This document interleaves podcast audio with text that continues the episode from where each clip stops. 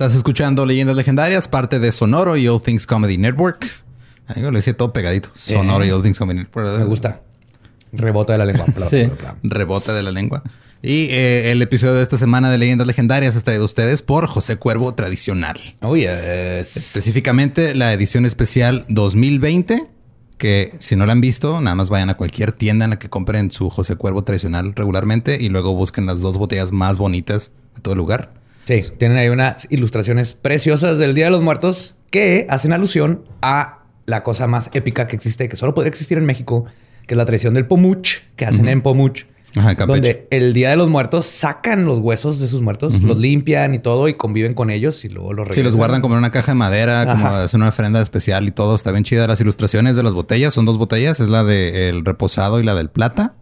Cada etiqueta es diferente. Las dos ilustraciones las hizo un ilustrador que se llama Tavo Santiago, que si no han visto su trabajo, pues, está muy chido. Entonces, nada más tienen de aquí al Día de Muertos para comprar esas botellas. Así que apúrenle. Sí, así que sí, son fans de las tradiciones mexicanas, del tequila y del buen arte. Aprovechen, son dos, edición limitada, recuerden, se van a acabar, así que vayan por ellas. Así es. Muchas gracias, José Cuervo, por patrocinar este episodio de Leyendas.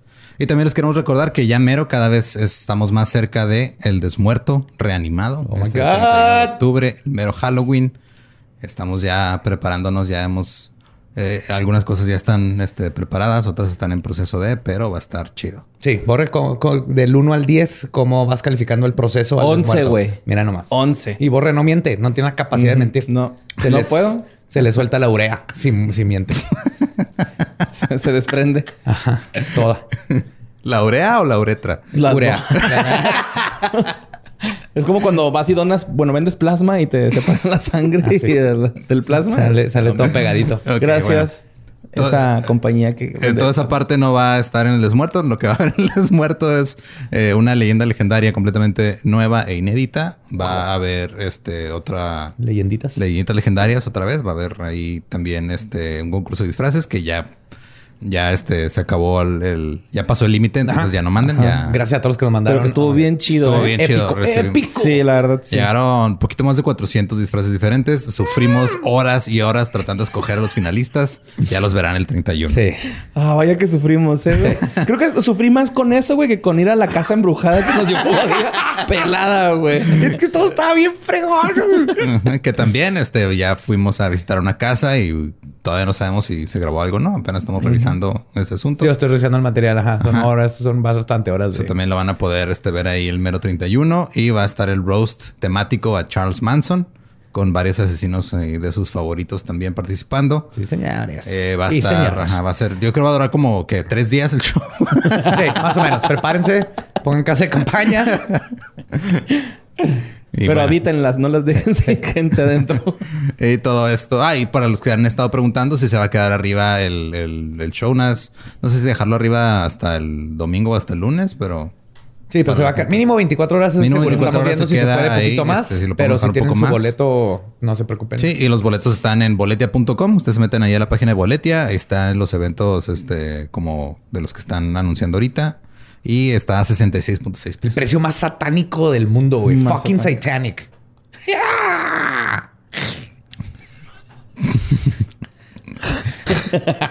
ok. Eh, y con eso los dejamos con.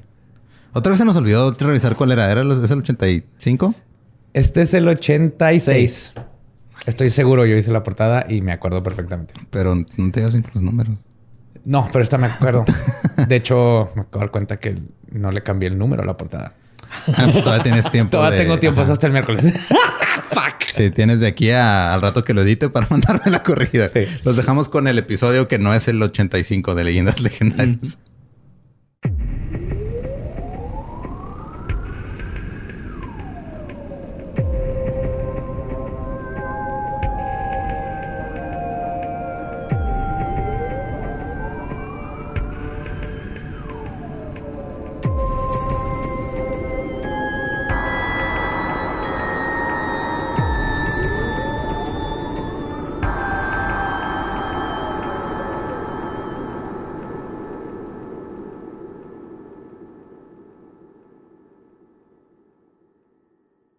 Bienvenidos a Leyendas Legendarias, el podcast en donde cada semana yo, José Antonio Badía, le contaré a Eduardo Espinosa y a Mario Capistrán casos de crimen real, fenómenos paranormales o eventos históricos tan peculiares, notorios y fantásticos que se ganaron el título de Leyendas Legendarias. Seguimos en octubre, mejor mes del año, no nomás por Halloween, porque Halloween lo traemos en el corazón y dura todo el año, pero aparte por el clima.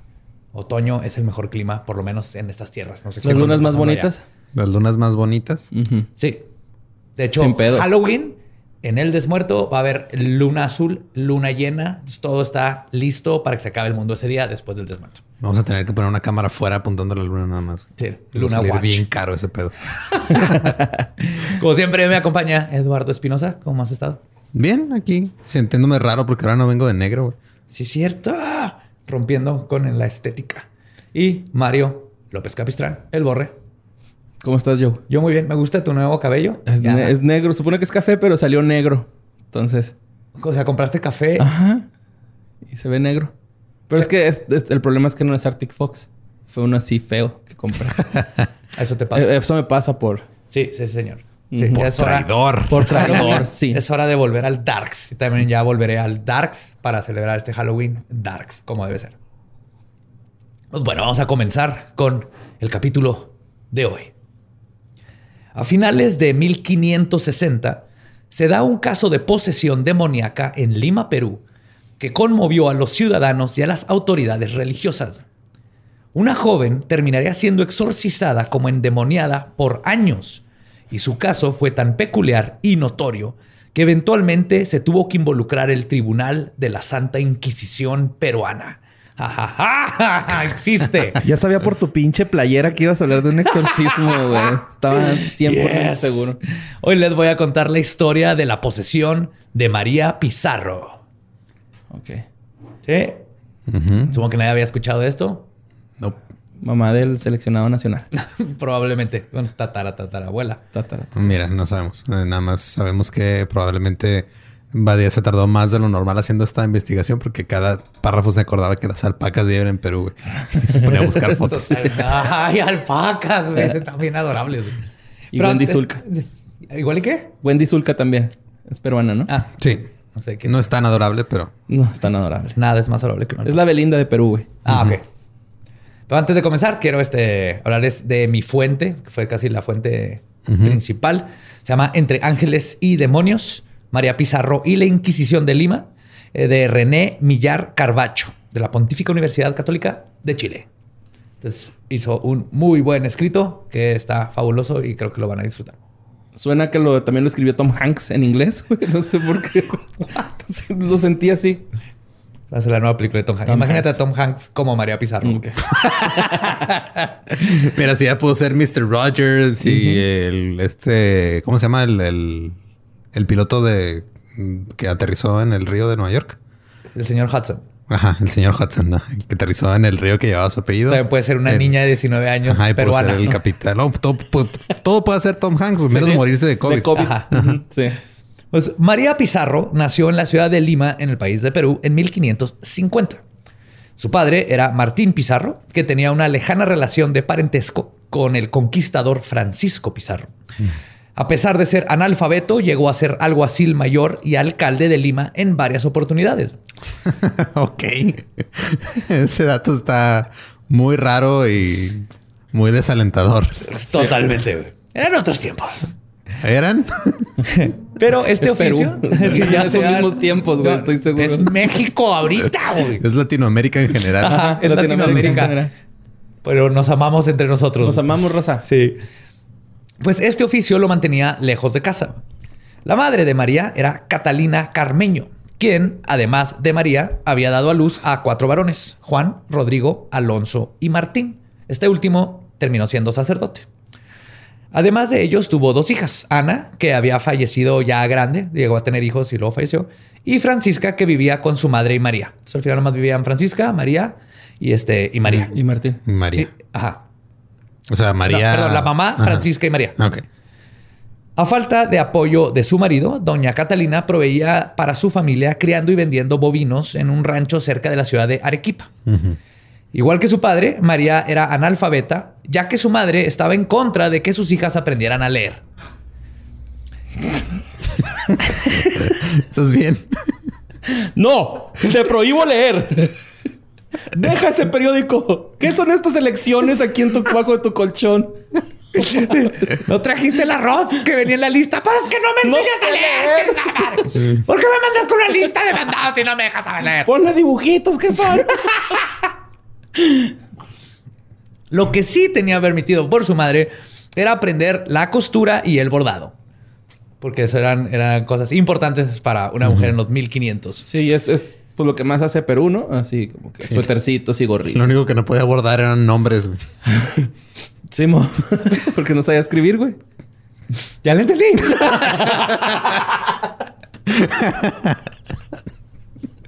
wow, tardé un rato con esa. No podía hacer plumitas ni pulseritas. De Cuando María estaba entrando a la adolescencia, su madre la quiso obligar a entrar al convento Leonor Puerto Carrero, con el argumento de que, y cito, no tenía condiciones para gobernar una casa y servir a un marido.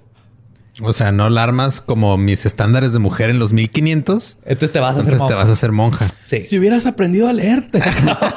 no te metí al convento.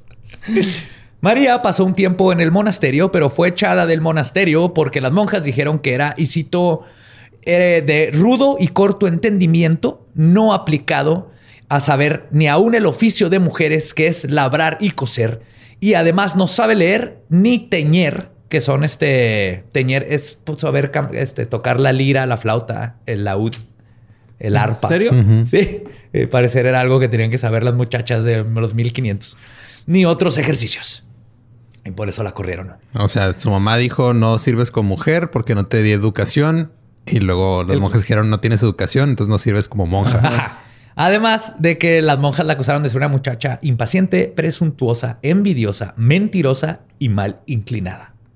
Mal inclinada. Sí, no sé a qué se refieren en esos tiempos con mal inclinado. No sé si es de postura o de sexualidad. No sabe ponerse en cuatro, ¿no? Sí, no sé así, a qué se refieren. Con un brazo. Eso es, eso es requisito para tres. algunas monjas, según lo que hemos aprendido del catolicismo en los últimos años. Sí. Pues María estaba viviendo en un contexto histórico muy peculiar y parte aguas para Perú.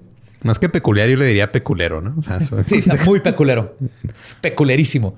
En 1569, el virrey Toledo arribó a Perú y rápidamente comenzó a aplicar las políticas reformistas acordadas en lo que se conoce como la Junta Magna. La Junta Magna sirvió para programar las genuinas políticas del rey Felipe II de España, que quería resolver acuciantes y graves problemas americanos, formular las directrices de la futura política indiana, todavía le decían las Indias a a este continente, y cuidar el aspecto militar defensivo ante los ataques piráticos. Fundar ciudades, sí, todavía había mucho pirata. De hecho, el hijo de Francis Drake lo mataron en Perú. También, este, junto con esta política, se fundó ciudades, se puso en orden la administración, se organizó a los indios autonómicamente, agrupándolos en cabildos, se cortó los abusos de los encomendados, se reglamentó el trabajo indígena en las minas, se introdujeron nuevos sistemas en el beneficio de la plata y también se implantó la Inquisición. Ah, esa cosa. Iba así como el progreso y luego, tómala. Nadie se espera la Inquisición peruana. Nadie. Nadie. ¿Y los Luego, peruanos? no, ni ellos. Luego encomendó a Sarmiento de Gamboa a que investigara sobre el señorío de los incas para demostrar el señor, el, el inca era el rey. Ah, ok. Sí, era el, es como el Moctezuma. Ajá. Ah, yo pensé que era como la etnología, ¿no?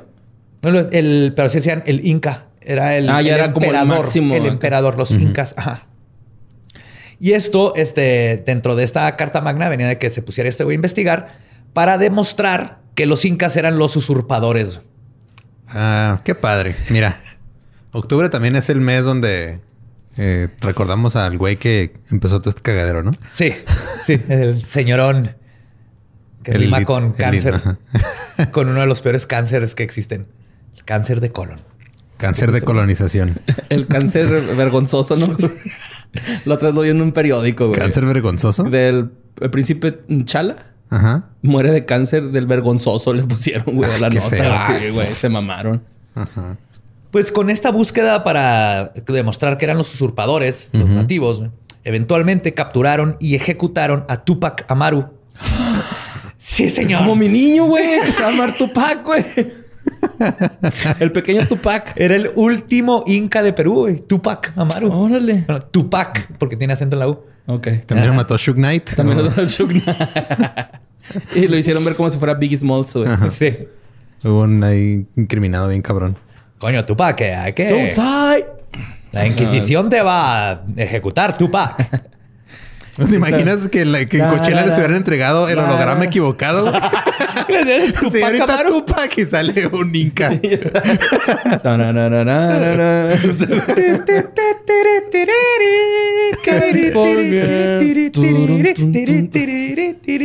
es la única canción Inca que me sé. Yo pensé Perdón, no, no quise ofender, pero yo me acuerdo un chorro que cuando estuvo la, la música de los Andes. Ah, sí. Que eran puros covers con las flautitas. Con de Oh, pan. ¿te acuerdas? Eso pegó bien hardcore en los, En los 90s. malls, güey. Había un chingo de esas. Estaba bien Ay, vergas. no, sí. Y luego ya aturdió. Aturdió. Aturdió. Pues estos tribunales del Santo Oficio, que comenzaron a funcionar en Lima y México en 1571, actuaron sobre todo contra bígamos, blasfemos, irreverentes, hechiceras, etc.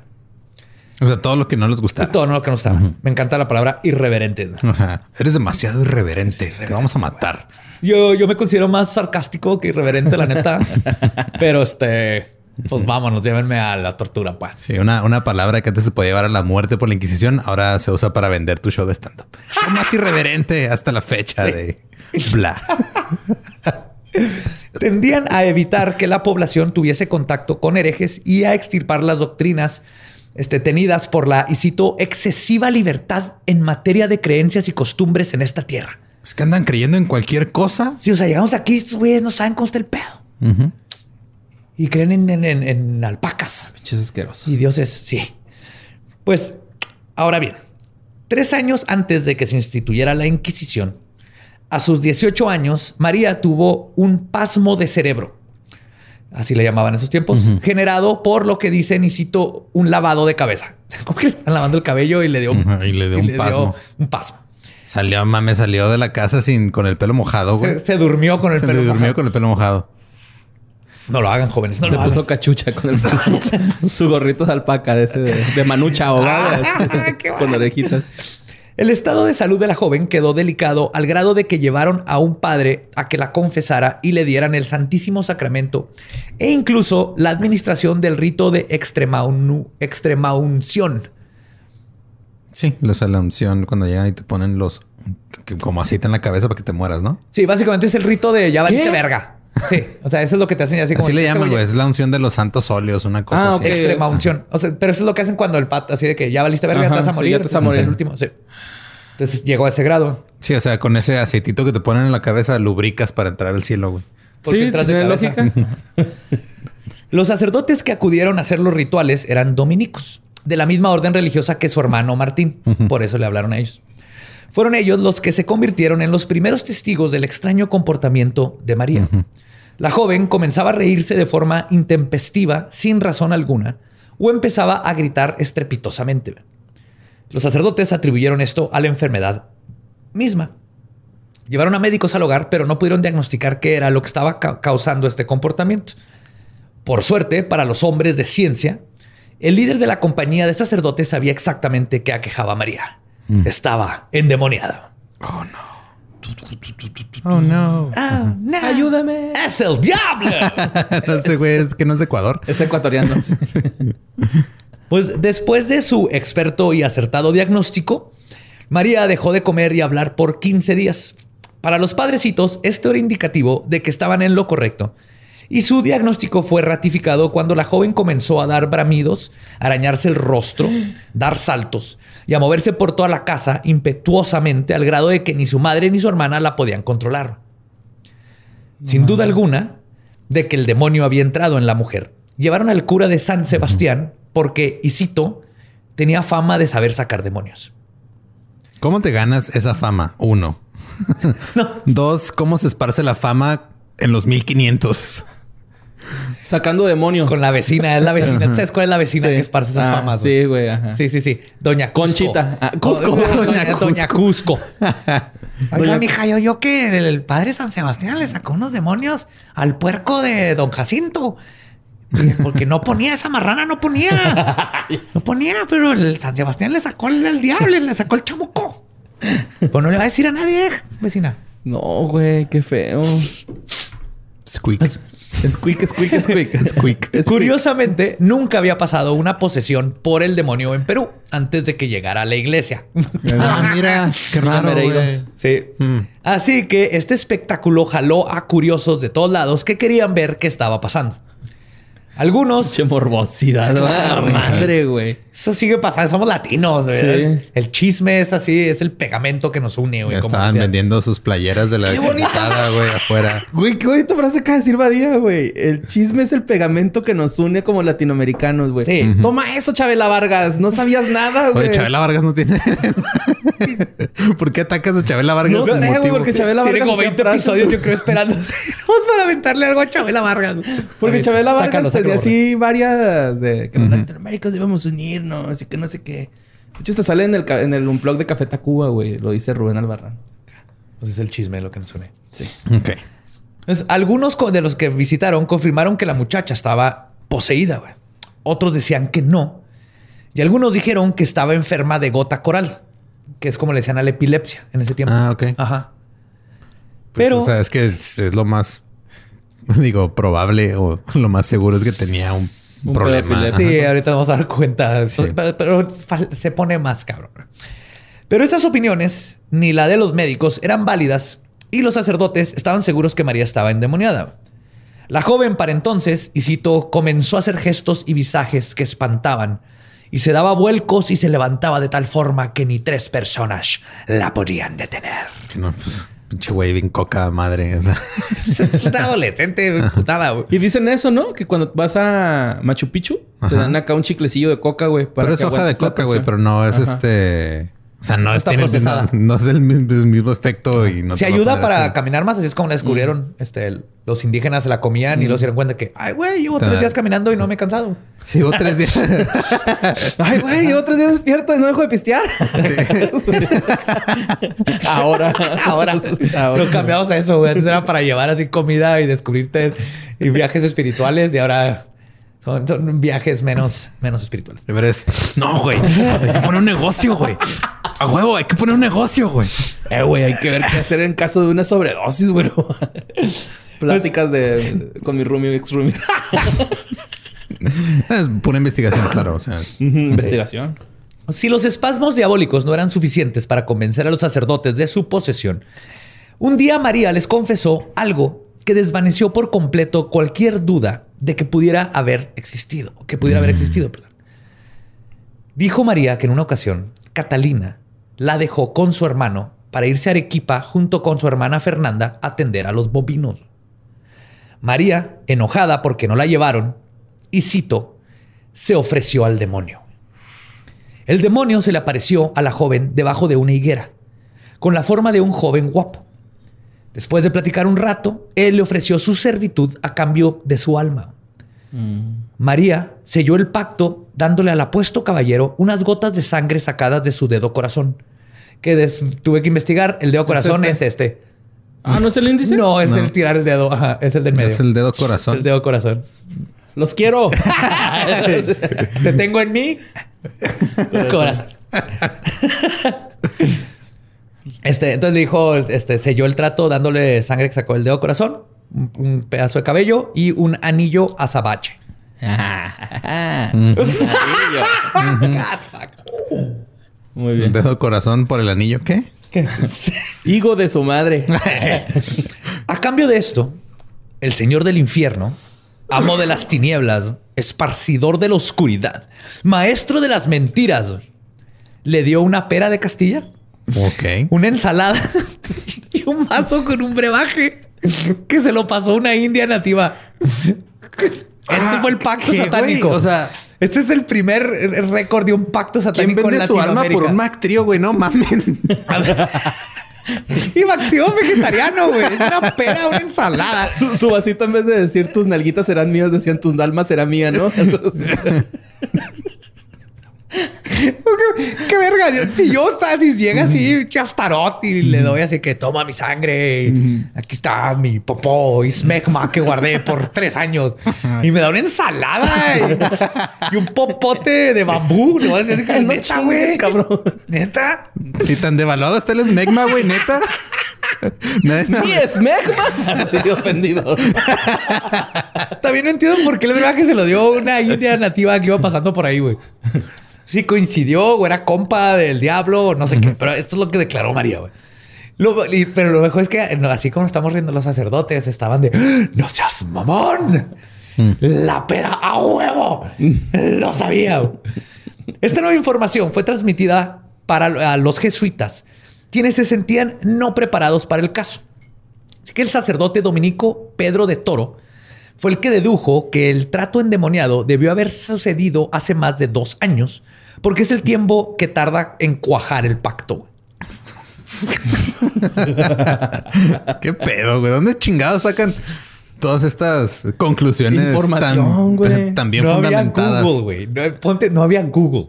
Pues de Doña Cuco, güey, Cusco, güey, Doña Cusco. Doña Cusco. Doña Cusco. Eh, ¿saben que el, esas madres tardan dos años, eh, compa? Tiene que fermentarla y que, que, coagule. Sí, sí, el marrano de Don Jacinto tardó dos años en, en, en, parir. Vaya a ver si ya puso la marrana, mira, vaya. Con esto se llamó a otra, con esta nueva información, se llamó a otra junta de religiosos entre jesuitas y dominicos. Entre ellos estaban Fray Alonso Gasco, Fray Juan de los Ángeles y eventualmente se les unió Fray Francisco de la Cruz, quien era teólogo con estudios en Valladolid y rector de la Universidad Nacional Mayor de San Marcos. Duró tres años de rector. O sea, era una eminencia. Haciendo cobijas acá.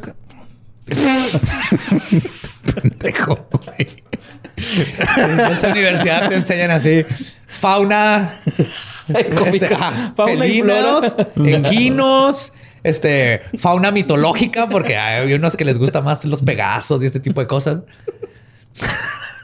Perdón. Ay, yo me gradué en la Universidad de San Marcos con, con especialidad en, felinos de Sudamérica.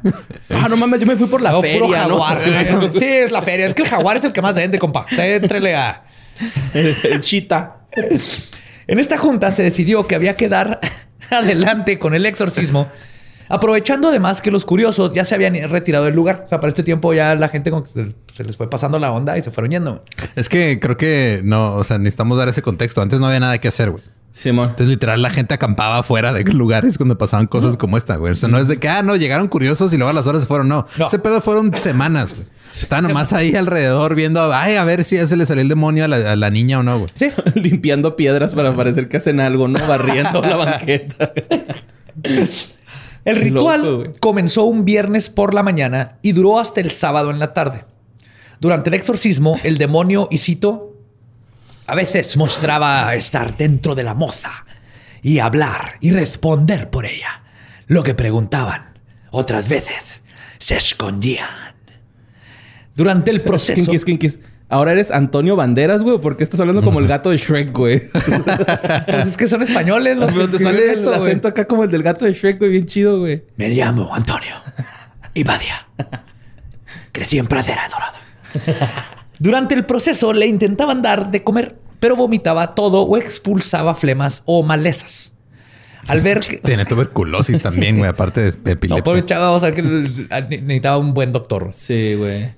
Al ver que el ritual no estaba funcionando, trajeron al cura San Sebastián, quien, asistido por el provincial Portillo y Luis López, este último fue el que logró que los demonios se manifestaran. Así que fueron por el arzobispo Loaiza, quien analizó el caso y llegó a la conclusión de que el problema es que la niña no había comido. El arzobispo dijo, neta, la niña tiene hambre. Sí. Endemoniada, toma un sneakers. ¿Por qué siempre te pones así?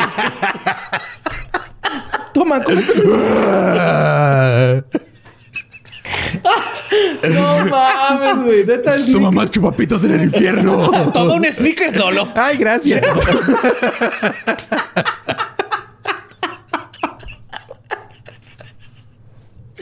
no, güey. Sneakers patrocina esta, güey. ¿Qué pedo? El arzobispo Lozoya dijo que el problema es que no había comido, así que se la llevó a su casa para alimentarla. güey. Ay, eso suena horrible, güey. No mames. ¿qué Es que él no hay forma, no sabemos, pero se la llevó a su casa, güey. Y después de que Isito le dio de comer carne, Ah, fuck, güey. así, así viene en el Le hace falta pura proteína. regresó a su casa y autorizó el exorcismo. No mames. O sea, de todas maneras lo autorizó. Entonces Ajá. estuvo muy raro que la haya llevado a su casa. ¿Estás bien, borre?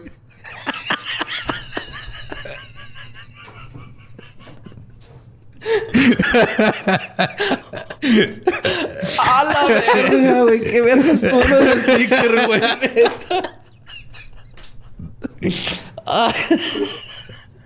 Muy cabrón. No sé. Ah, güey. Ok. Ah, Bueno, le dieron carne. pues... Los exorcismos continuaron siendo aplicados en sesiones maratónicas donde se turnaban los sacerdotes. Fray Pedro de Toro duró 36 días haciendo sus conjuros. Pinche toros de mental. Y declara que estaba sacando mínimo un demonio diario. Mira, yo a veces me saco tres o cuatro, güey, pero depende si estoy solo en la casa o no. uno con ayuda, ¿no? Así, uno con ayuda. Ah, ya polviento, güey. Ese demonio, ese demonio hay que agregarle agua. Ay, güey, no mames. Con eso, pensó que María se había salvado, pero los síntomas regresaron. Y de Toro asumió que fue porque varios de los demonios lo engañaron y quedaron encubiertos en diversas partes del cuerpo de María, pero no lo podía comprobar todavía. What? O sea, el güey dijo, ah, no, o sea, el demonio me dijo que salió, pero se escondió atrás de un pezón. Así ahorita va a llegar exactamente donde se escondían. ¿no? Oh, fuck. Ah, ya sé dónde. No, no, no. Está, no, En la axila. Frustrados por su falta de éxito, los sacerdotes decidieron que se tenía que tomar medidas drásticas. Así que basados en el manual viejo, en un manual viejo, asumieron que la única forma de sacar los demonios era en una iglesia llena de feligreses. Ok, necesitaban público. Sí, Sí. Va. Sí, sí.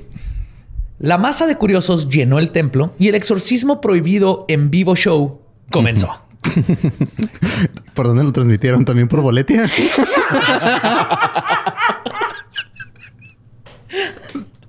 Sold out. Revendedores El afuera. exorcismo ¿Qué- qué- prohibido en vivo show. O tener a Doña Cusco. Este señor que se pinta la cara. Todavía no inventamos el nombre para payaso, pero aquí va a estar. Avienta tres piedras al mismo tiempo y no se le caen. ¿Cómo se llama eso? No sabemos, pero aquí va a estar. El chuponciki, ¿no? Ay, güey. El tío Robert con su rutina prohibida. La, el- la masa de curiosos llenó el templo y el exorcismo prohibido en vivo comenzó. No tuvieron éxito, así que la regresaron a su casa. Ok. Continuaron los rituales por mes. Ah, pero sí se llevaron el. ¿Cómo se llama? Tanquio, tanquio. La, la seño, ¿eh? Sí, La seña horrible, güey. Se llevaron el. Donde ponen las hostias, el sa- sagrado. Ah, el cáliz. No. No. eh. ¿La sacristía? Eucaristía. ¿Sacristía? No sé, donde ponen las hostias. No me acuerdo cómo se llama. Y una vez abrí una de esas y me robé unas hostias. Ah, la caja fuerte. Sí, la cajita fuerte del pan. Ajá, esa. Pues continuaron los rituales por meses. En una ocasión reportan haber sacado exitosamente a por lo menos 80 demonios. Entre ellos. De un solo cuerpo, güey. ¿Cómo los de María, pues sigue María. siendo la misma, pero ¿cómo los cuentan? O sea, ¿cómo? Sí. Con un abaco, güey. Eran los 1500. ¿Cómo que cómo? Ahí va uno. Sí, Ahí va otro.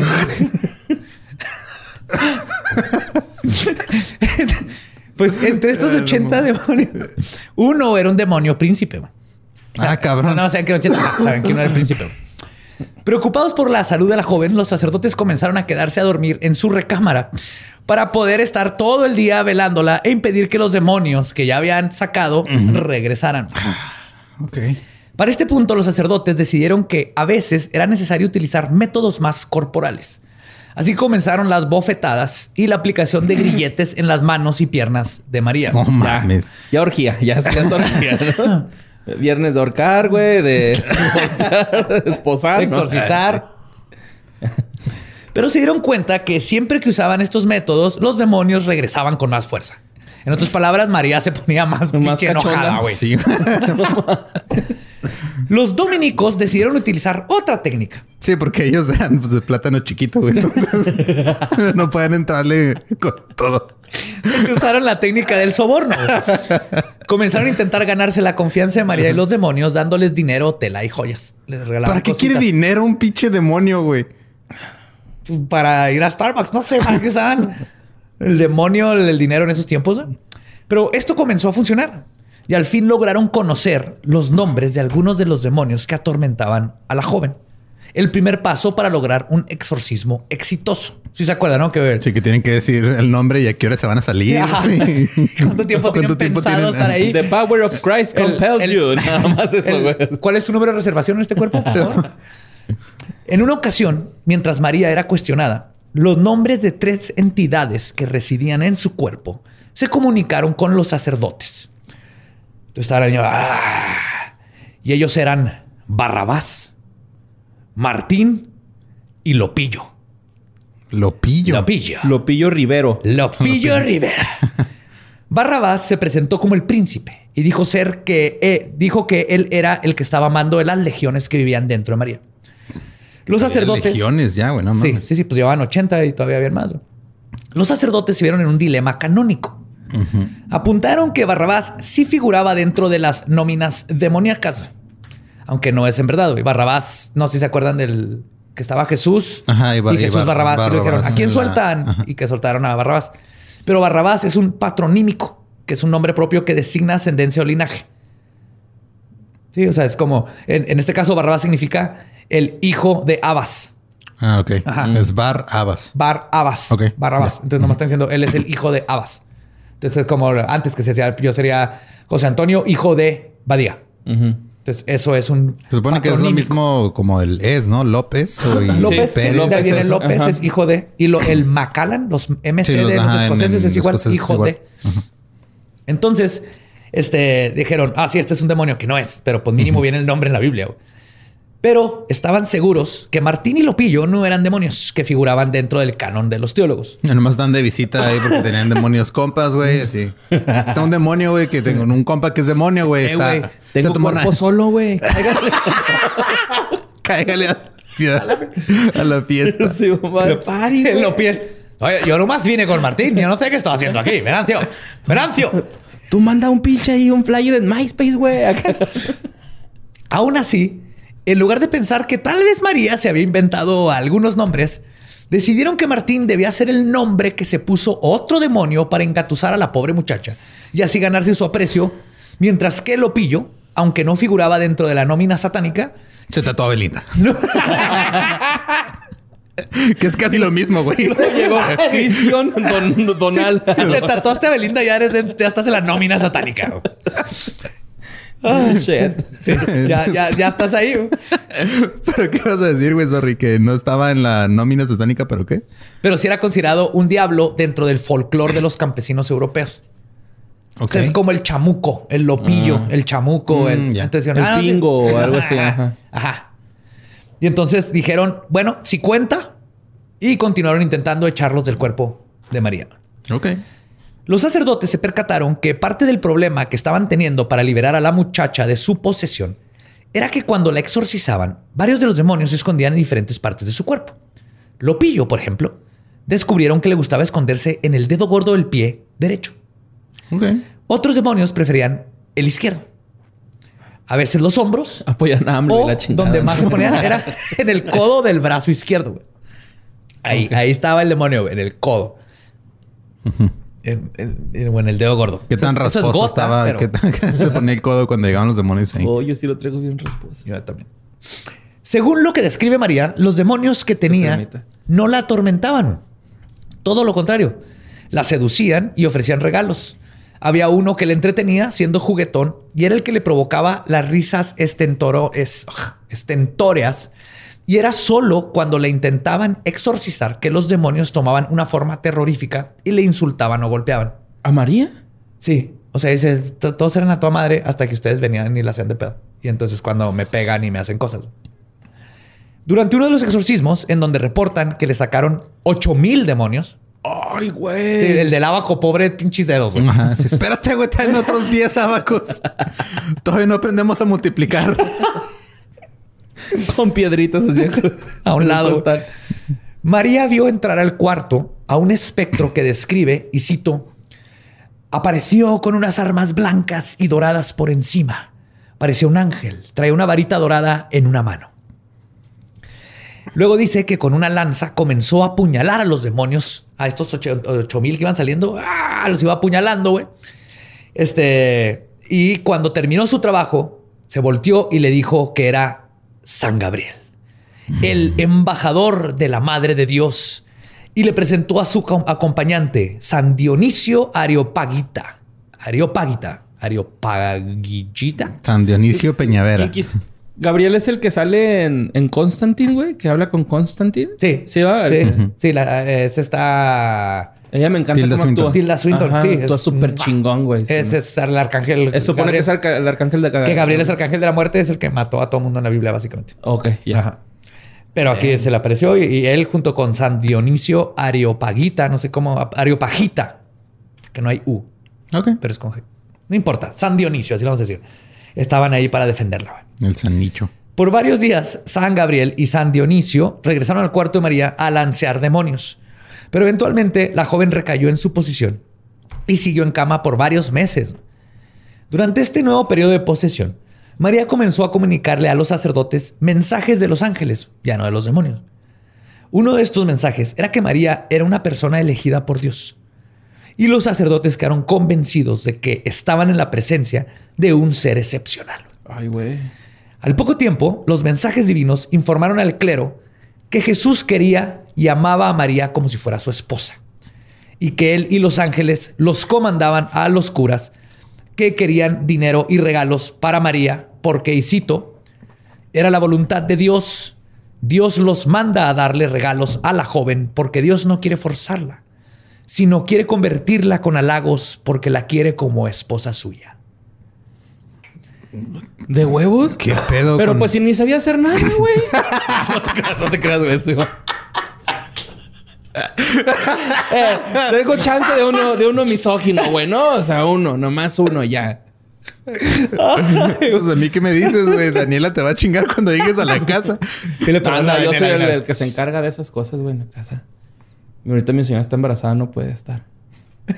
Ah, ahorita no puede. No, cuando ya se alivie ya. En culo. Con el pequeño Tupac. Pues un día María tuvo una visión que culminó con la celebración de su matrimonio con Jesús. Oh. A la ceremonia asistieron Santo Domingo, San Nicolás, Santa María Magdalena, San Antonio, San Gabriel, Fue, San Dionisio. fue su ex a su boda. Qué culera, Lo invitó, güey. Lo invitó y fue. ok.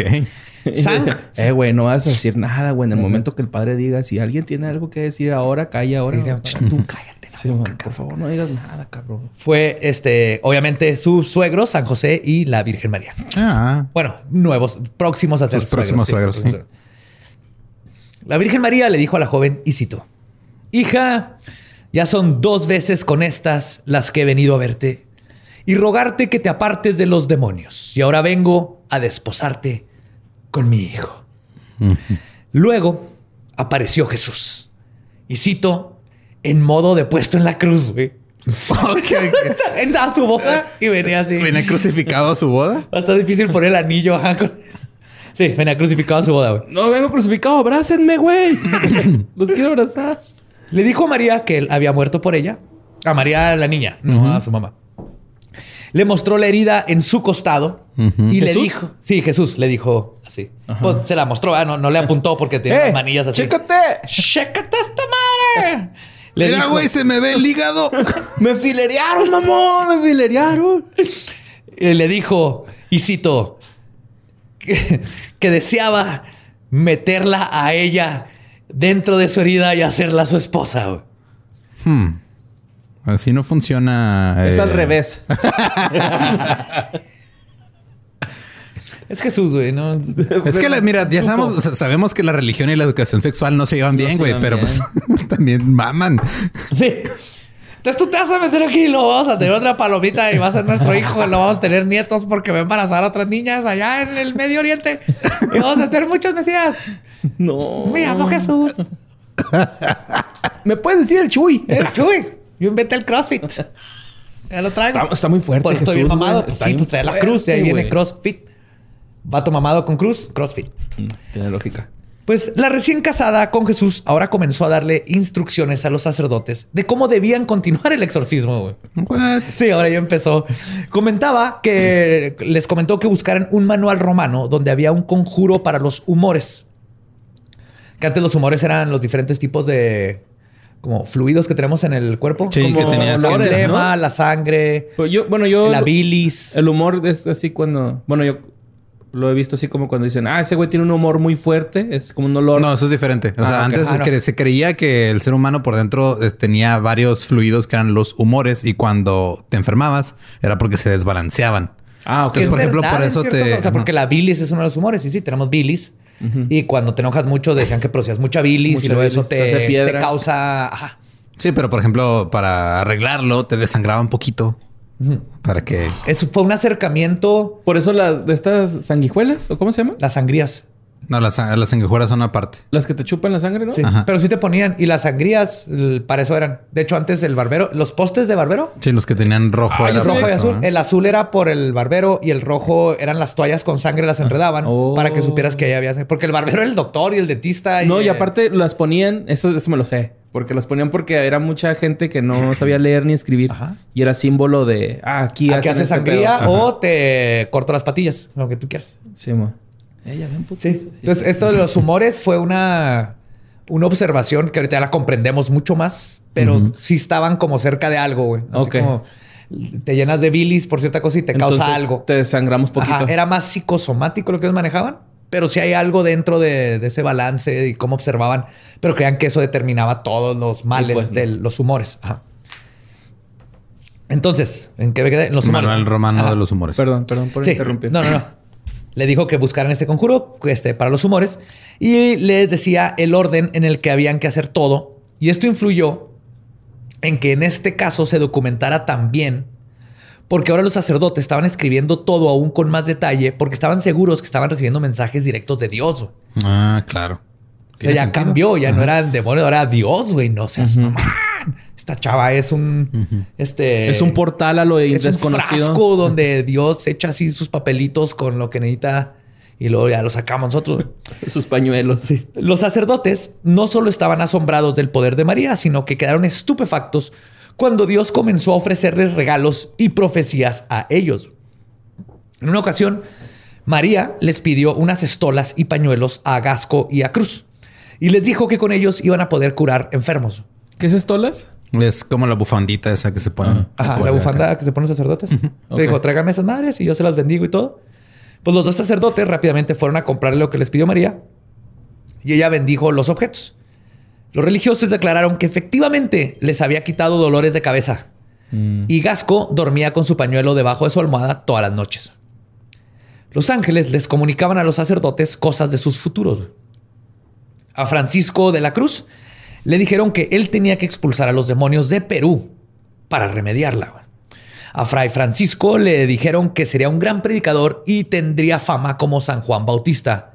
Fake. Porque no sucedió. Esta es la primera vez que se enteran de ese güey. Para este punto, los jesuitas prefirieron retirar de retirarse de toda la situación. O sea, los jesuitas así como que... Este se puso raro. sí. Y quizás comenzaron a darse cuenta de que tal vez esta cosa estaba muy extraña. Este, más que nada que Dios pidiera a través de una muchacha que le dieran vestidos y perlas. Sí, pinche María llama la atención, güey. también, María es ¿eh? una chingona que se estaba pinche jugando a Sí. todos estos sugar daddies, güey. Sí, les llama la atención, ¿no? Sí, sí, sí, se que- consiguió. Como que me duelen los pies, como que necesito unos Nike. Sí, es que se, ah, De traigo- alpaca, En, así. mira, en mi, en mi pie izquierdo, ahí, ahí está, ahí está eh, Martín Pe- Pedroculus, el demonio Pedroculus. Y la única forma de quitarlo es con unos adidas alpaca. A mí se me hace que sí aprendió a leer y se informó de más, güey.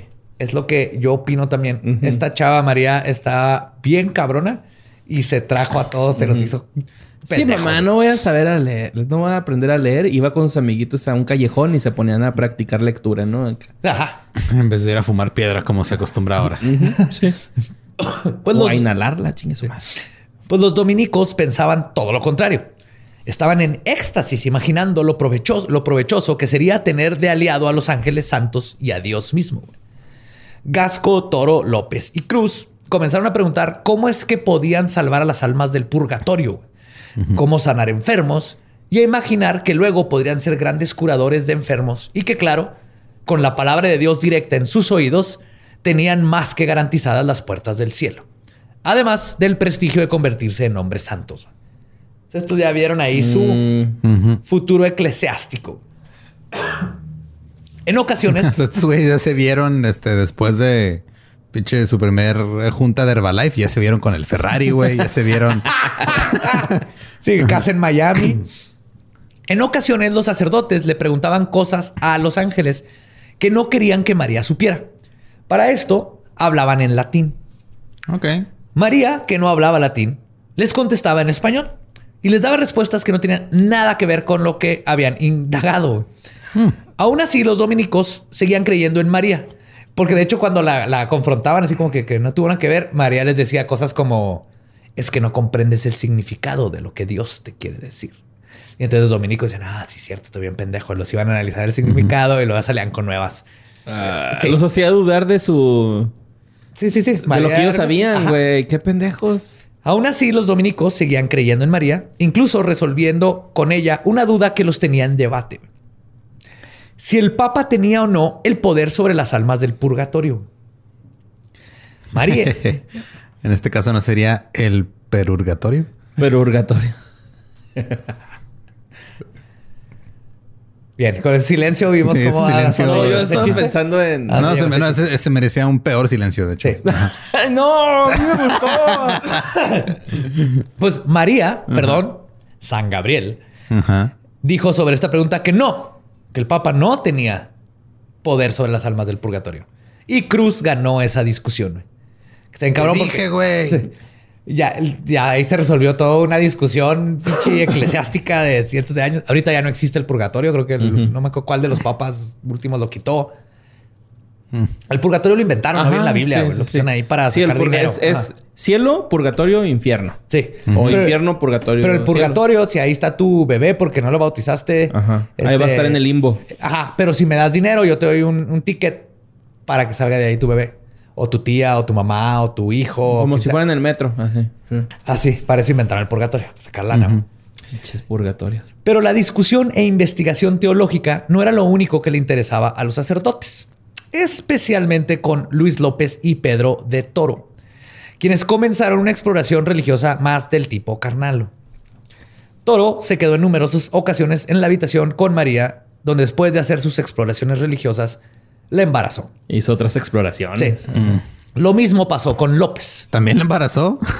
También la embarazó. no mames. Uy. Aunque este se salvó al final de no tener relación. No, yo no fui, fue una paloma. Hijo de tres. No, no de tener relaciones con la joven, pero sí la responsabilidad de ser padre cuando se culpó a un joven de nombre Diego Martínez de ser el padre de la criatura. Híjole, vengo, voy por cigarros, ¿eh? Esto era verdad, pero era padre de solo uno de los tres embarazos que eventualmente tuvo María. güey. No mames. Sí, o sea, López sí la embarazó. Eh, Está horrible. güey. Ay, perdón, y Diego también, pero nomás fue uno. Los otros sacerdotes fue O sea, hubo tres embarazos. Uno de cada sacerdote y uno de Diego. y uno de Diego. Por otro lado, Fray Francisco de la Cruz había embarazado a doña Leonora Valenzuela, esposa del capitán Rodrigo Salazar, para lo que aprovechó sus contactos divinos para pedir que, o sea, fue con María güey, y le dijo, y cito, para que remediara tan gran inconveniente. En otras palabras, quería que Dios abortara a la criatura Para él no meterse en problemas de ser un sacerdote que embarazó a alguien y tener que confrontar a un general del ejército porque tuvo un amorío con su esposa No, embarazó. pero pues eh, pro vida, ¿no? Pues es, es, es pro vida a todos los sacerdotes hasta que les toca a ellos y toda su reputación. Era el rector de la universidad. No, pues es Imagínate. que lo hubiera pensado dos veces, ¿no, güey? Antes de meterla sin máscara, güey. O hubiera Sí, usado condón. No. O, o, pues, bueno, si no tienen la capacidad, ¿para qué andan cogiendo, güey? No, o sea, así se escuchan pendejos los que son.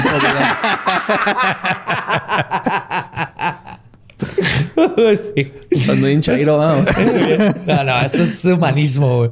Pues María respondió a sus plegarias con una frase que aludía a que su hijo era de providencia mesiánica, cosa con la que después Cruz intentaría defenderse de su pecado. Ya llegaré a eso. Dijo, no, no, yo, o sea, yo me la cogí porque sabía que íbamos a tener un Mesías. O sea, No, o sea, él le dijo eso y ella le dijo, no, no, por eso. O tu sea, hijo va. Ah, sí, o sí. sea, ya después se defendió diciendo eso, ¿no? Es que- Y en general matarlos y no, güey. Es, es, que es- primo hermano de Jesús, o sea, no mames. O sea, este güey al- puede hacer seis pescados, los multiplica nomás en, en pares y nomás llega al 12. Ajá. Y no puede caminar en agua, pero flota si, si se pone de espaldas. Si se pone de espaldas, flota tantito. Se le unen las piernillas, pero puede flotar. Pues que es primo hermano de Jesús. O sea, chinguen a su madre. Por, por eso. Sí, de hecho, si se llega a morir, se va a tardar ocho días en resucitar, no tres. Simón. Está diluido ahí la- el pedo, como, como la miopatía. Ahora bien, María definitivamente sufría de algún trastorno físico y psicosomático, probablemente psicológico también. Sí tenía ataques epilépticos y tenía cambios de humor repentinos de los que los doctores clasificaron como un frenesí. O sea, obviamente estaba sufriendo algún problema Ya más... pues, físico y psicológico. Esto, esto no hay duda por lo que, porque, por lo que se describe. güey. Perdón. Entonces, aún así, y sabiendo esto, María seguía endemoniada y por lo tanto seguía dirigiendo su exorcismo. Les pedía papel y pluma a los sacerdotes para que apuntaran todo lo que necesitaban los ángeles, incluyendo instrucciones de darle los regalos escondidas para que la hermanita no se pudiera celosa.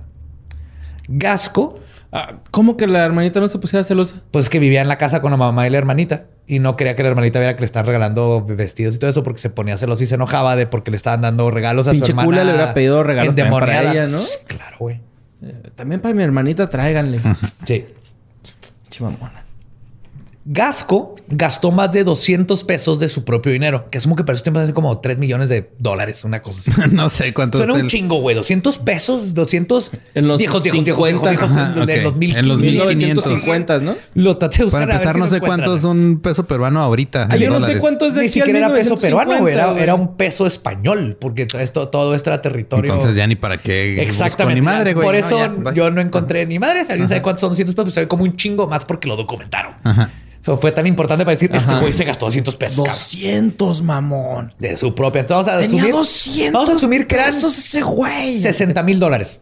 60 mil dólares. ¿Qué les parece? Suena como una cantidad Ok. pendeja que gastarte en, Millón en una niña pesos. exorcizada Millón doscientos mil pesos. siendo sacerdote. Y se sabe que el aporte de Cruz fue aún mayor, pero no se sabe exactamente cuánto. Ok.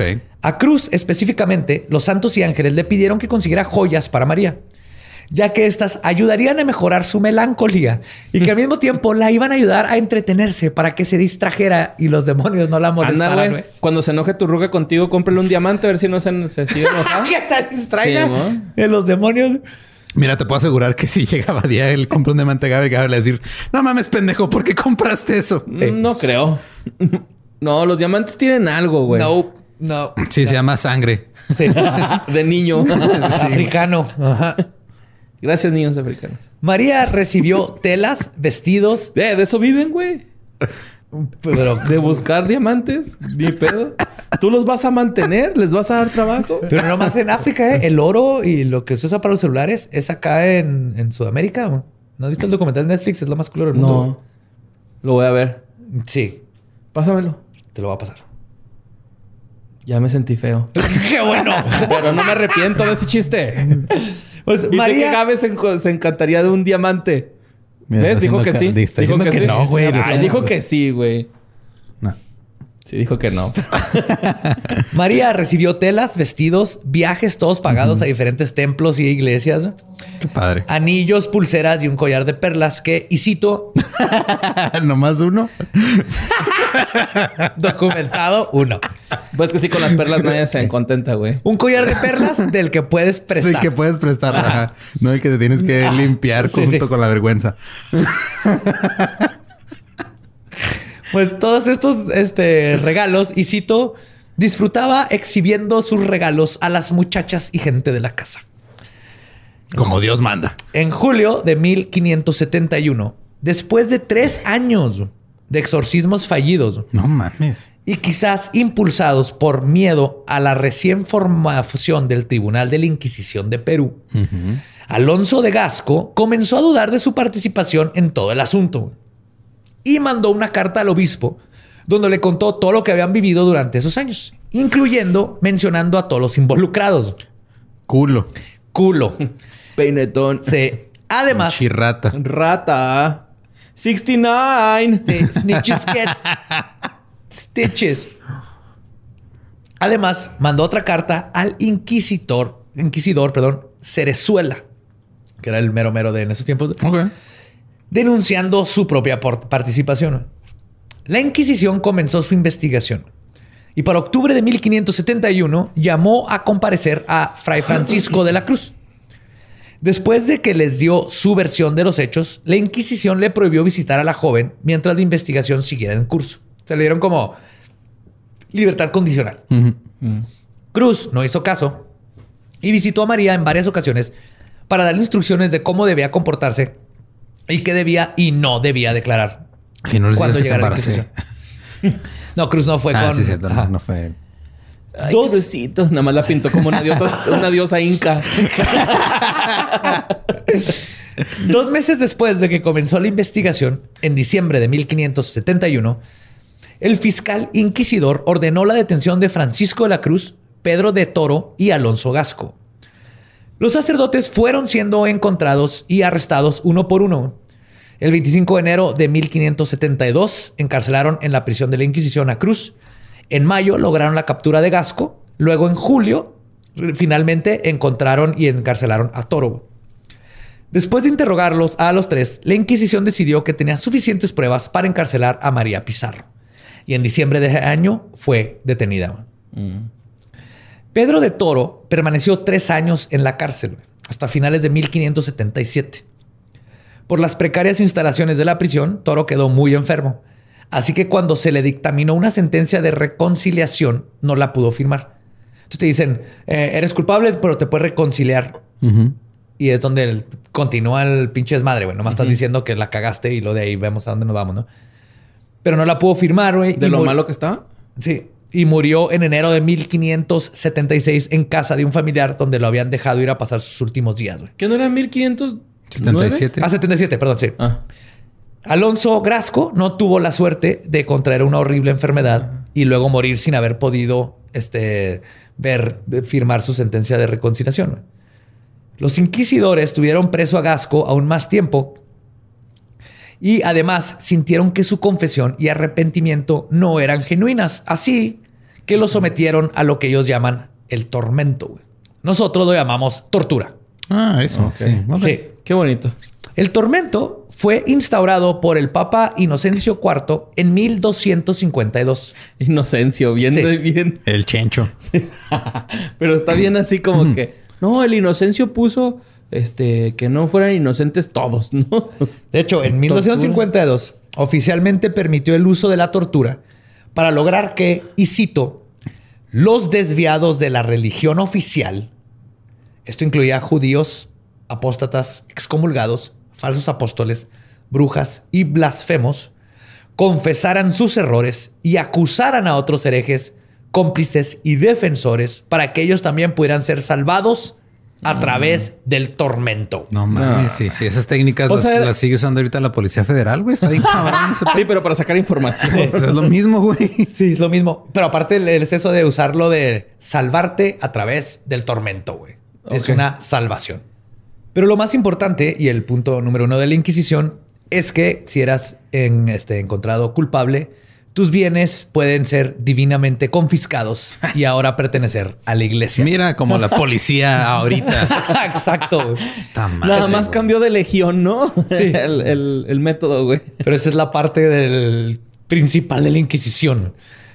El tormento incluía, mas no estaba limitado, a utilizar herramientas como el potro, que era una máquina simple. El de Acapulco Shore llegaba y platicaba contigo 10 minutos, No. güey. Era de, no, ya, por favor. ¡Me cogió el diablo! ¡Eh, no, me cogió a mí! O llegaba el güey de Club de Cuervos y te daba un cuchadón. ¿no? También, mira. Las dos están igual de punta de mal. Sí. Saludo, potro. Esta era una máquina simple pero eficaz para lograr la confesión. El preso era acostado sobre una mesa que contaba con cuatro cuerdas. Cada una de ellas se ataba a sus brazos y piernas. Las muñecas estaban estáticas, mientras que las cuerdas que amarraban a las piernas se iban enredando en una rueda de madera, un timón, que hacían que, y cito, este, que giraban, y cito, hasta que los huesos de la víctima eran dislocados con un ruido fuerte, causado por los cartílagos, ligamentos y huesos que se rompían. Ay, pero siento que te truena rico la espalda, ¿no? Así que... Ah, Al te, te- te la truena hasta que te mueres. Sí, pero... De hecho, El sí, primer tronido es entre chido, ¿no? Así Sí. que- Ay, hasta ay, que- güey. No mames. No sabía que estaba tan alto. Ay.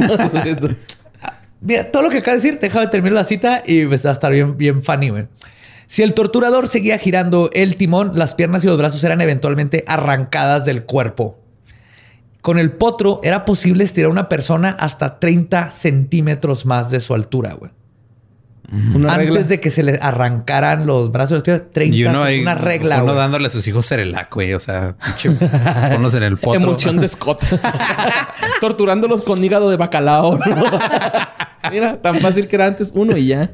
Y si la víctima no confesaba, le aplicaban otros métodos de tortura sin bajarlo a la mesa. O sea, mientras estabas ahí estirado, te quemaban las costillas con fierros calientes. Ah, vete a la verga. Te cortaban, te... Sí. Güey, como los pinches federales, güey. A mí me pegaron así, güey.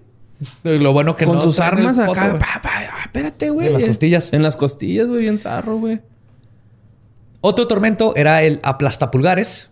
Que es, es- te meten los dos pulgares en una tabla y la van cerrando con los tornillos hasta que te los aplastan, No. te los deshacen así como carne molida, güey. El tormento del agua, que usualmente terminaba matando. Que es el tormento del agua es este waterboarding. Ahorita ¿Es el, el de la gotita? No, te echan, No, te echan agua. Ah, con la- agua en la cobija. cara. Agua en la cara. Con la cobija había una, o sea, primero les ponían, había unos donde te ponían, habían diferentes formas de hacer esto. Uno donde te ponían un embudo en la boca Y y te echaban el agua directo en el embudo.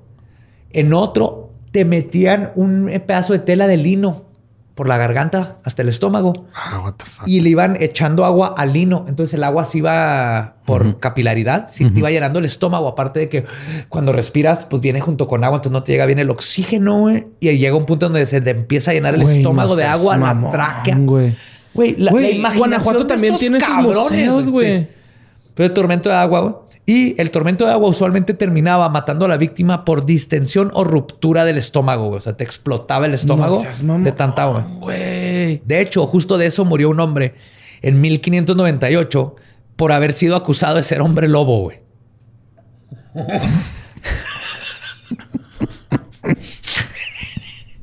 Ya me tiene hasta la verga ese güey. Acúsalo de ser hombre lobo. Sí, estoy como escupida así. Inerte, güey. ¿Estás bien, José? Me ahogué, sí, me ahogué. Ah. Otra herramienta y personalmente la que más ñañaras me da de todas las de tortura de la Inquisición. Es la pera vaginal, ajá, sí. oral o anal, güey. Ay, Para güey. los que no conocen este artefacto que hicieron los hombres que aman a Dios. La pieza tenía forma y más o menos el tamaño de una pera. Tenía un mecanismo que al girarlo hacía que la pera se abriera en varias secciones, expandiéndose como en gajos. Y cito, una vez dentro de la cavidad, era entonces expandida al máximo girando un tornillo. La cavidad en cuestión, que puede ser tu ano, tu boca o la vagina, resultaba irremediablemente mutilada, casi siempre ocasionando la muerte. Ay, no mames, mi vagina me Y duele. por si esto no fuese. y por si esto no fuese horripilante por sí solo, güey. Las paredes exteriores de la pera tenían púas para agregar, a- agregar, agregar al desgarre y provocar hemorragias incontrolables. Y la decisión del orificio en donde pondrían la pera dependía de factores previamente acordados. A ver. Esto es, Ok, esto es esa parte no me la sabía. Esto es divino, Ajá. Y cito. Si Dios dijo que va por el ano. Dios dijo, esta, bajó y dijo. y cito, la oral se aplicaba a predicadores heréticos y reos de tendencias antiortodoxas. La vaginal a las mujeres culpables de relaciones con Satanás o con uno de sus familiares. ¿Qué, qué vergas? ¿Cómo va una mujer con Satanás? Y la anal a los homosexuales pasivos. Palabra de Dios. A la chingada, what? Así es como, sí. Y el cacho te lavamos, señora. no es cierto, mi cacho, no es cierto, mi cacho. Un beso a cacho en su peranal. Un beso a mi cacho, ¿eh? sí, sí, si eres el activo, no hay pedo, güey. No, güey. Nomás no. digas, nomás no digas que Dios no vale madre porque entonces te metemos la pera a la boca. Sí, o sea, what the fuck? Pues ya se me quitó el hambre. Decisiones arbitrarias, sí. Pero bueno. Güey, pero ¿cómo cogían con Satanás las mujeres, güey? Pues porque un güey decidió que esa mujer cogió con Satanás, güey, así de pelado. Era una manera de acusar a las mujeres. cualquier... cualquier relación sexual fuera de matrimonio era considerada este hereje y por lo ah, tanto, o sea, por eso ya te pueden acusar de ah, esa mujer se acostó con Satanás. Ah, ya fue como tentada por Satanás. Ah, pero es acostarse. Por ejemplo, a María también en lo primero que dijeron es ah, sí, la sedujo Satanás, se acostó con María. Y, por eso María está, por, eso está, por eso está poseída. o una bruja es ah, las brujas se acuestan con Satanás, por eso tienen poderes. Acostarse con Satanás era así como el toda cosa mala que hiciera una mujer o que un hombre decidiera que estaba mal provenía de que se acostaron con Satanás y por eso hicieron lo malo. O sea, puede haber sido de que hizo, no, llegué y no estaba en la cena. Es porque se acostó con Satanás y Satanás le dijo, así era, Lo usaban como este, una carta de, el wild card de uno. Carta poder. Para poder, acusar a las mujeres. El exodia de... sí, güey. Güey, acabas de dicho un chiste tan ñoño, perdónenme. ¿Estás bien? No sé, güey. Ni siquiera vi Yu-Gi-Oh, güey. Pero, sé que es el máximo, ¿no? Así, Pues no se sabe qué técnicas fueron utilizadas con Gasco, pero sobrevivió. Perdón. Su condena fue salir en auto público. El auto público no es, no dan un carro. El auto público es, habían fechas. bueno, el auto público es donde le dispararon a Juan Pablo, ¿no? El autopúblico lo sacaban a la calle así como con cuerdas y velas. El shame, así el como shame, Game of Thrones. Es el shame. Shame de Game of Thrones. Igualito, güey. Eso lo hacían. No he visto Game of Thrones, Este, pues, su, condena fue, su condena fue salir en auto público por hereje. Se le aplicó la abjuración de vehementi. ¿Qué chingados Ahí les va. Ahí les va. Habían tres tipos de abjuraciones, que eran como las sentencias para alguien que se arrepentía. O sea, si te llegabas a arrepentir, habían tres como grados de arrepentimiento que te daba la... Entonces, la, abjuración del Levi era para los que solo se tenía una ligera sospecha de herejía, como vígamos y blasfemos, pero no hay forma de comprobarlo. La vehementi era para cuando existían graves sospechas de que fueran culpables o si se habían negado a confesar y finalmente este, dijeron, bueno, es grave, pero te vamos a dar chance. Y finalmente la tercera era la abjuración en forma, que básicamente era nada más para castigar y torturar a los judíos. Hmm. Sí. La, ah. Llegaron a aplicar pocas veces, pero esto era contra judíos. Varios protestantes cayeron en esto, pero era básicamente para echarse a todos los que no eran de la, católica romana. Gasco. Una, una, solución, digamos, de cierto modo, ¿no? Sí. Una de las... Final, tal vez. Mucho, mucho antes. ¿eh? Esta solución, esta solución final salió en los... Desde los 1200, 1300. Nada es original. Eso nos demuestra que nada es... No hay ideas originales, güey. Seguimos haciendo lo mismo desde 1200, no sé qué chingados. Más estas pendejadas y asquerosidades, ¿de dónde vienen? De Italia. Casco tenía que pasar un año sin celebrar las fiestas, más seis años en reclusión en un convento de su orden, con privación de su voz activa y pasiva, sin predicar ni confesar y además fue desterrado a España el 13 de mayo de 1578. Luis López fue procesado ese mismo año, pero no solo fue acusado por el exorcismo de María Pizarro y, con conexiones con otras mujeres, donde también hizo rituales, sino que además tenía cargos por injerencia en cuestiones políticas y por, y cito, haber tenido propuestas sediciosas que indignaron al virrey Toledo. Algo dijo que, Algo dijo que no le gustó al virrey y dijo, ah, pues te vas a la chingada. Como zapatos están de la verga. Y ya con eso se... En 1580 fue condenado por abjuración este, de Levi. Fue desterrado a España y se le prohibió de por vida confesar mujeres. Por cuatro años no podía confesar hombres.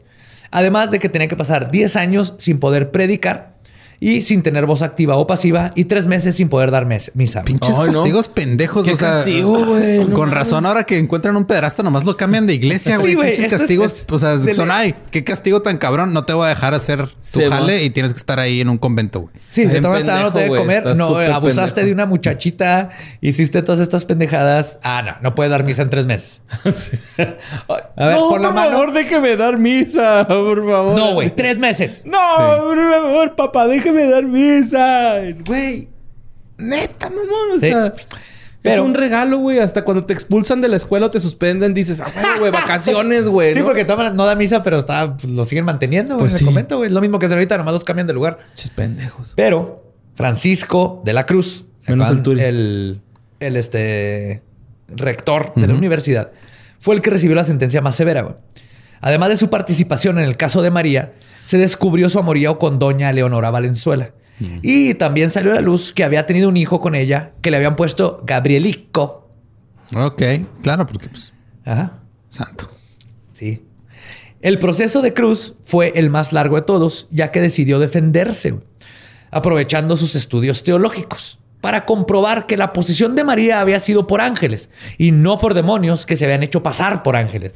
Imagínate esta defensa, güey. De su señoría. ¿Cuál es su argumento? Miren, el ángel tiene las plumas blancas. Cuando yo estaba con María, ajá, ajá, Ajá. sus ojos todavía estaban blancos. Pero entonces, si el diablo tentó a Jesús en 40 días, entonces, ¿por qué los pescados no huelen a Jerusalén? Y por eso soy inocente. No, pues sí es inocente. Pero eso fue, güey, fue un, juicio de teología, güey, para tratar de explicar qué si era teólogo y qué Teólogo. teológico, Ay, que no, y el puede purgatorio, estas pendejadas, güey. No puede ser. Pues, este, él, además intentó justificar las inconsistencias de María y adaptarlas a la iglesia, porque María dijo, por ejemplo, eso de que Gabriel era el embajador de María, no es cierto, según las Ajá. cosas teólogas, no. De hecho, primero está Miguel y luego Gabriel en, el, en la este, jerarquía angelical. Todo estuvo Sí. mal. El punto es que empezó ya a cambiar y luego empezó a fungir como su propio defensor y esto le causó un gran estrés que lo terminó rompiendo física y mentalmente. Comenzó a radicalizarse en sus posturas y a corregir y apuntar que los que estaban mal eran la iglesia y que las cosas tenían que cambiar. En su delirio comenzó a decir que él era un nuevo profeta, güey, mandado aquí para interpretar los mensajes de María. Toro fue condenado como hereje pertinaz, dogmatizador y predicador de una nueva secta, que es lo peor que podía hacer. güey Ok. Se le aplicó tormento para darle la oportunidad de arrepentirse. güey. Cuando no lo hizo, fue quemado vivo en la hoguera el primero de abril de 1578. O sea que este, a este güey le dieron el privilegio de que lo están estirando casi como una regla. 30 centímetros más de su, de su estatura. Y el güey dice, ah, no me arrepiento. Y lo dejan de torturar y luego ya... Lo ¿va? queman, ¿no? No, lo quemaron vivo. Bueno, pero o sea, puede parar su tortura diciendo, no, ya me arrepiento. Y luego te queman. Es ¿Ese no era el proceso? Sí, sí, porque acuérdate que el tormento es como te salvan, o sea, no te están haciendo sentir dolor para que confieses. Entonces, la es- te estoy haciendo sentir dolor para salvarte, güey. Sí, que con es, el dolor es- le es vas la a- misma mentalidad que después usó la, eh, la Madre Teresa para dejar sufrir a los enfermos, porque el sufrimiento te purifica. Se justifican Oh. ellos mismos. Te estoy haciendo sufrir para salvarte, güey. Y para Entonces que sí ha evolucionado "No, la no, no". iglesia, güey. Bien culero, pero lo ha hecho. Pues, por su parte, María Pizarro fue descrita como muy colaboradora con la Inquisición. Les afirmó de que todo lo que pasó fue real. Les dijo las preguntas que le hicieron los sacerdotes. Y también aclaró que cuando los ángeles o demonios hablaban con ella, entraban como en una especie, ella entraba como en una especie de trance y que no podía recordar nada de lo que había dicho. güey. Ok. Y por lo tanto no podía hacerse responsable de lo que dijo. Comenzó, eh, confesó. Putazo. Confesó haber tenido relaciones carnales con el demonio y con Luis López. Uy, perdón. Además de que les contó que había sufrido de un aborto. man. De los tres embarazos, uno fue un aborto. No decía si es natural o provocado, pero nomás tuvo dos hijos. La cárcel no ayudó al problema de salud real en que, que sufría María y a los pocos meses de estar prisionera comenzó a sufrir de dolor de hígado y calentura. Se puso tan grave que pidió una audiencia para confesar sus pecados. El primero de junio de 1573, la joven recibió su sentencia y citó haber sido hereje y haber tenido pacto y conciertos con el demonio. Conciertos. Sí. fueron a ver a Black Sabbath. no mames, yo pensé la misma banda, güey. Bueno, yo pensé Ozzy, pero güey, lo mismo. Su sentencia fue la excomunión mayor con perdimiento de todos sus bienes. Obviamente le van a quitar todo lo que le regalaron estos güeyes. De hecho, lo que dicen, el, pedo de la Inquisición era, a diferencia de Europa, porque ya mataron un chico, pero aquí la odiaban bien cabrón porque se dedicaban, bien latino, güey. Se dedicaban a extorsionar básicamente para quitarle la lana y los bienes y las tierras a la gente. era muy común eso. Llegaban y, ah, este, quiero esas tierras. Según eres un hereje. Eres bruja, eres hereje. Sí. De hecho, güey, te metían aquí en Latinoamérica, este, por ejemplo, los, esclavos negros, que no se habla porque habían un chingo en Latinoamérica. Si decían majaderías o algo cuando los estaban azotando con látigos, güey. La Inquisición llegaba y se los chingaba, güey. Por herejes. O sea, que, ah, cabrón. Hijo de tu puta, puta. No. Vas para. A ver, pendejo. Estás blasfemando. estás diciendo groserías. Tienes que aguantarte los vergazos, güey. Pero luego María mejoró y al parecer ya no iba a morir, así que decidieron continuar el caso. La joven mostró arrepentimiento después de un tiempo y durante los siguientes meses se retractó de muchas declaraciones, pero nunca de su encuentro con demonios. María recayó y su enfermedad empeoró y en diciembre de 1573 María Pizarro murió dentro de una fría y tenebrosa prisión de la Inquisición. ¿A los cuántos años? En el 73, nació en el 50... 23. Ah, bien chavita, güey. Sí, Los inquisidores se sintieron mal y pasaron el caso a la Suprema, este, así como la Suprema. Ay, no, ya me agüité de los chistes que hicimos de ella, güey. Sí, pobre. Estaba súper chavita, güey. Y hizo, güey, a todos. Y era una chava que se ve que no quería. O sea, todo esto lo detonó cuando la mamá la quiso meter al convento a huevo. Güey. Y luego siguió el juego y lo empezó a controlar a todos. Sí, debe haber aprendido algo en el convento, güey, ¿no? Así como para manipular este... Claro, si ves todo lo, que dijo, era justamente lo que... las lo que hablaban en el convento. Que San Gabriel, que esto... Ay, que... Era súper trucha. La puerta está abierta, puedes entrar, ¿no? che, gente creíse. Ya estuvo, putos. Pues finalmente este, lo mandaron a la Suprema antes de cerrar el caso y dictaminar el veredicto final, porque esto afectaría su memoria y reputación por siempre en 1578, cinco años después, se, dictaminó que todo se quedaba menos quitarle los bienes. No mames. Entonces su reputación. Todo, no, no, todo, todo, bien, pero este, tus cosas siguen con nosotros. La Inquisición. Eh, la Inquisición en Perú se mantuvo activa hasta el 22 de febrero de 1813. Durante sus primeras décadas se ejecutó a 13 reos entre 1601 y 1640 se ejecutaron 17. 23 de esas 32 ejecuciones fueron por ser judío o protestante. Otros más fueron quemados ya muertos. O sea, aparte, ¿Para qué vergas? Para chingarle el alma, literalmente, Iban y sacaban tus restos. Ah, ese güey era judío. Sacaban tus restos y los quemaban. Y espérate, hay una más cabrona, güey. Si no encontraban tu cadáver, hacían una estatua tuya y la quemaban, güey. Ah, Era quemarte en estatua, güey.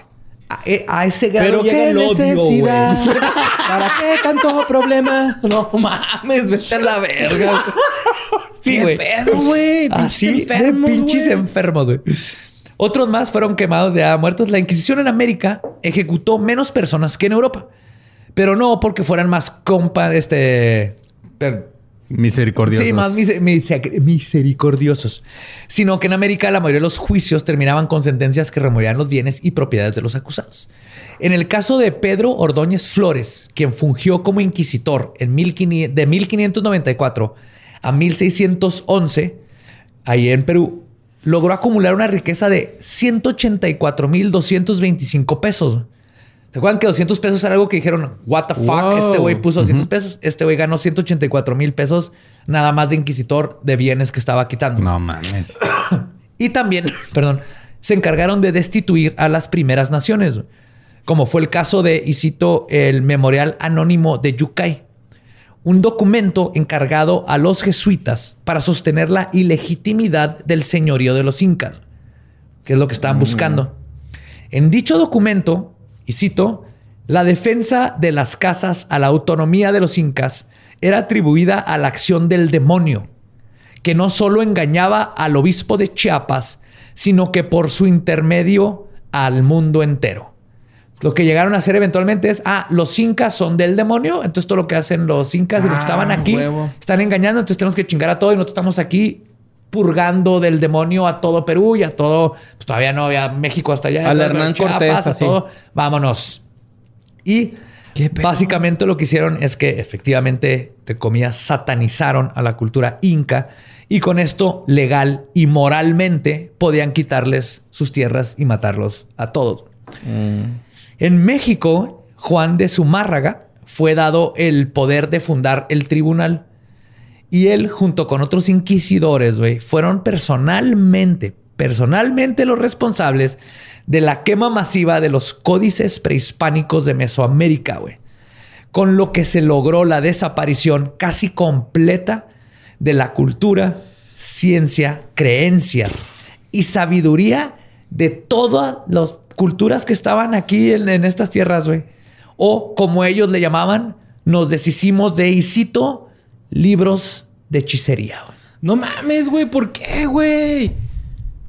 Fue nos coraje dijo, horrible. güey. ¡Qué coraje, güey! Es, es, es que, güey, la otra vez alguien puso ahí en el grupo de leyendas de que las primeras brujas, güey, eran las primeras este, personas que se dedicaban a la ciencia, a la herbología, a ciertas cosas así. Parteras, eran a parteras y parteras, doctoras. acá Ajá, dices, güey, sí es cierto, güey. ¿Por qué chingados vas a eliminar toda esa evidencia eh, científica de cierta forma, ¿verdad? Porque no es científica, porque no está probada, pero existe ahí un pinche pedo. Sí, tenemos- te- tienen más tiempo las brujas Exacto. curando gente que los doctores Ándale, haciendo ciencia. Ajá. Y es Esto así está como que, güey, no mames. Miles de años. No, no, no lo tomes eh, como por todo entendido, sino pues estudialo, güey. No pasa nada, ¿no? O sea, si... Dile, dile a estos idiotas que llegaron y hicieron Ah, todo eso. ¿sabes, ¿sabes qué te hace falta, Borre? Una pinche pera en la boca, güey, con tornillo para que te calles con tus mamadas. O un Me falta- sneakers. Un me falta un fume, güey. Terminando esto a fumar. Pero, ah, güey, qué puto Pues- coraje, güey, eh. Esa fue la historia de María Pizarro, la Inquisición cuando entra. Luego hablaré más de la Inquisición en México, pero para que se den una idea de cuando llegaron y de qué se trataba todo este pedo. Y lo más triste de todo, y me da el mismo coraje que a ti, güey, todo lo que nos ha atrasado, esta mentalidad de ellos son los malos, Es- hay que quemarles todo, es hay que poner nuestros templos arriba, hay que matarlos a la chingada y hay que quemar sus libros de hechicería. güey. Porque no se cuestionan, va, güey, acá. Y hay, ¿Por que hacer un, y hay que hacer un tren en lo Porque que te dicen que no cuestiones, es parte de... Ah, sí, hay que pasar un... para irme. Puta madre, güey.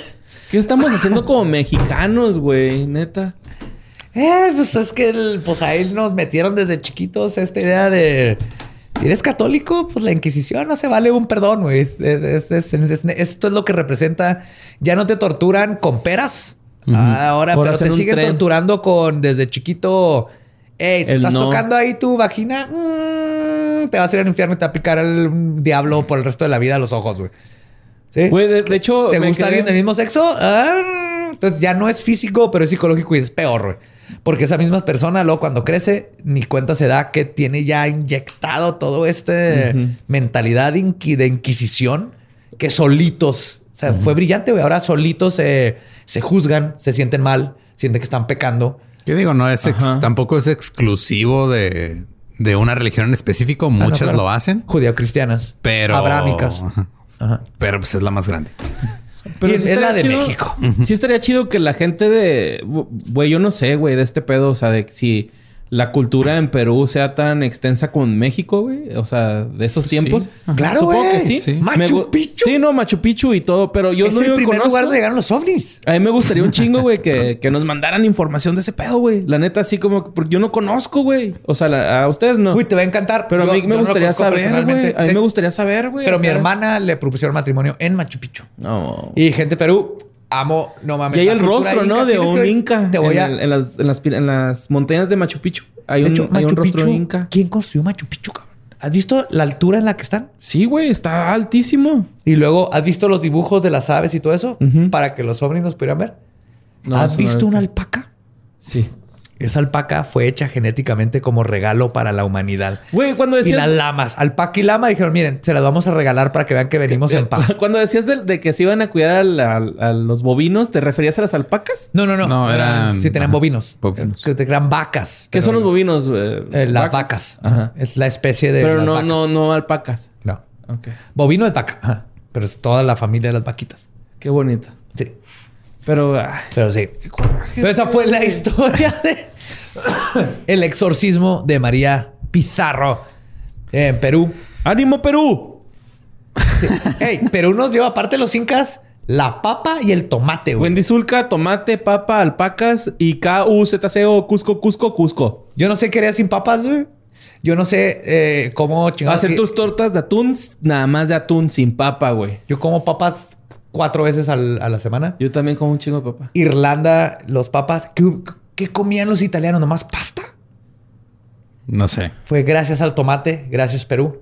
Pero, pues la Inquisición llegó a chingar un poquito al alma y uno, un, un- Ah, un buen rato, güey. güey. Neta, Perú. ¡Ánimo, Fuck you! Inquisición. Los quiero. Inquisición de, de veras y la Inquisición mental que nos ponen. ¡Yeah! Ah, sí, ya. Pues con eso cerré. No, tuve que sacar ahí mi... ¡Abajo con la Inquisición, güey! No, pero sí, sí hay una Inquisición mental muy cabrona sucediendo con las... Con las, este... Sí. eh, sí. Ánimo, Perú. Eh, ya borré, ya, Sí, ya lo perdimos. Ya lo perdimos. Eh, recu- recuerden que nos pueden seguir en todos lados como arroba leyendas podcast. A mí me siguen como arroba ningún Eduardo. Amigo Mario López Capi. Me encuentran como Elba Diablo. Nuestro podcast ha terminado. Esto fue palabra de Belzebub. Podemos irnos a pistear. Y hay que quitar esa inquisición mental. ¡Abajo con la inquisición! ¡Arriba, Perú! Y México. De hecho, está en Sudamérica.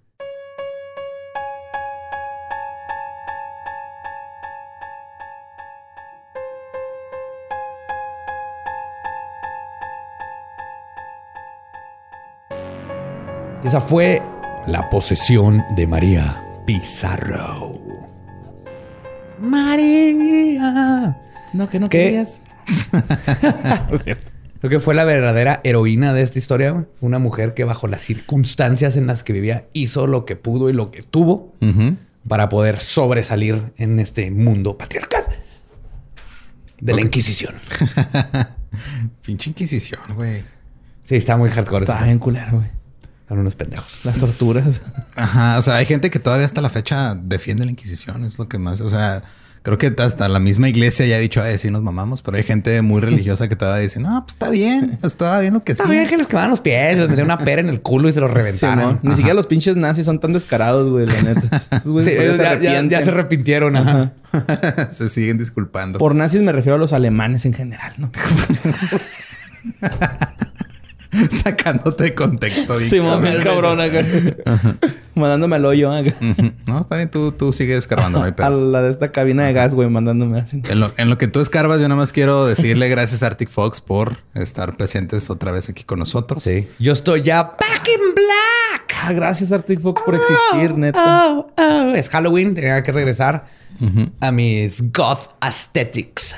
A Man in Black. Y me siento fabuloso. Edgar Allan Poe regresó. Y también quiero eh, avisarles que desde ahorita hasta el mero 31 hay promoción por Halloween en Amazon.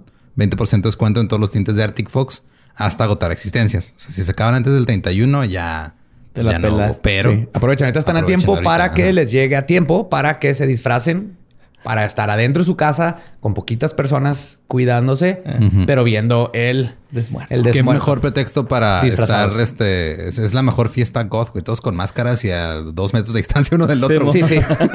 y, y espero que nos inunden con sus fotos de disfraces viendo este el desmuerto. Su pelito pintado con el Hacer la TikTok. party de Halloween más grande de México en la historia. güey. Por Twitter. Por Twitter. Y este, sí, recuerden, nada más es Amazon y nada más es de que el 31 o hasta agotar existencias. 20% de descuento, todos los colores y tamaños de Arctic Fox. Sí. En corto que- compren para que no se la peluquen. Sí. Aparte. Ah, ¿vieron güey. ese? ¿Eh? ¿Vieron ese? Y... Y de hecho aprovechen para comprar unos extras para continuar Para Navidad. y terminar el año Ajá. ya con tus tintes ahí más baratos. Sí. Y este, de- les iba a contar una noticia. Esto pasó en, en Sao Paulo. Y tiene que ver con una mujer que estaba cobrando la pensión de su abuelo. Ok. Entonces, Josefa Sousa Matías. Todos se piden Sousa. Josefa Sousa Matías. Gracias, Ándale, Borre. Gracias. Eh, llevó a su abuelito a- al banco para cobrar la pensión. ¿Todo bien hasta ahí? Claro. Hay que ayudar a tu abuelito. Ah, el asunto es que el abuelito estaba muerto. O sea, picó un weekend at Bernie's. Ajá. Así le puso lentecitos y lo subió arriba de una motoneta. Ujú. Lo movía con alambres. Sí, o sea, ya cuando, llegó este, lo- o sea, los empleados del banco estaban así como que, que esto está, está pasando, está raro, tenemos que... O sea, según la, la nota que, que tengo aquí, dice en el banco los empleados solicitaron a Josefa aplicarle la prueba de vida a la Hercio de ella, que se llamaba el abuelito. Y este... y- ¿Cuál es la y- prueba de vida? Le dices, ¡chócala! Y si no la choca... espejito, güey. A ver si está respirando. No, es Brasil, levantaron un balón, güey. Si no la hace dominar. Ah, sí. si no mata la, si no la mata ahí el pase, no, Sí, no es brasileiro, güey. Pusieron vivo. samba, no es pusieron un samba. brasileiro. ajá. Pusieron samba, no empezó a bailar, güey. Todo el mundo dijo, esto está mal, esto está raro. Y ella dijo, no, es que se siente mal, hagan el trámite en chinga. ¿Y funcionó? No, claro que no, güey, pues se la llevaron. Llevaba- ¿Cuánto le darían de pe- pensión al abuelito para que... No sé, pero ya llevaba, o sea, ya, ya cuando llegó la policía y, y todo, este, el director eh, confirmó que ya llevaba 12 horas de muerto el abuelito, güey. Tú puedes negarte, puedes ser pendeja, ¿no? Yo no sabía. A mí me habló ayer y me dijo que lo iba al banco. Yo llegué y ya estaba en la silla de ruedas. Y yo me lo traje, creí que estaba dormido. Yo, ¿cómo iba a saber? Ajá. Compruébeme lo contrario, putos. Pero no, o sea, lo que se cree es de que, pues, nomás este, estaba cobrando la pensión porque sí. Que es algo bien común. En Estados Unidos pasa un chingo. Aquí en México también pasa En un México chingo, también, ¿no? ajá. Pero ya al parecer Brasil tiene este candado donde tiene que ir personalmente el que va a cobrar. Que sé que debe ser difícil cuando no te puedes mover de la casa, pero mira, aquí Sí. funciona. Ahora no era. Bueno, ya, o sea, es que en la nota decía, ¿no? Que llevó la- al abuelito muerto, pero no era su abuelito. Aparentemente. No se robó un abuelito. El cadáver de una abuelita. Yo me voy a robar un abuelo. se robó un abuelito, güey. No, o sea.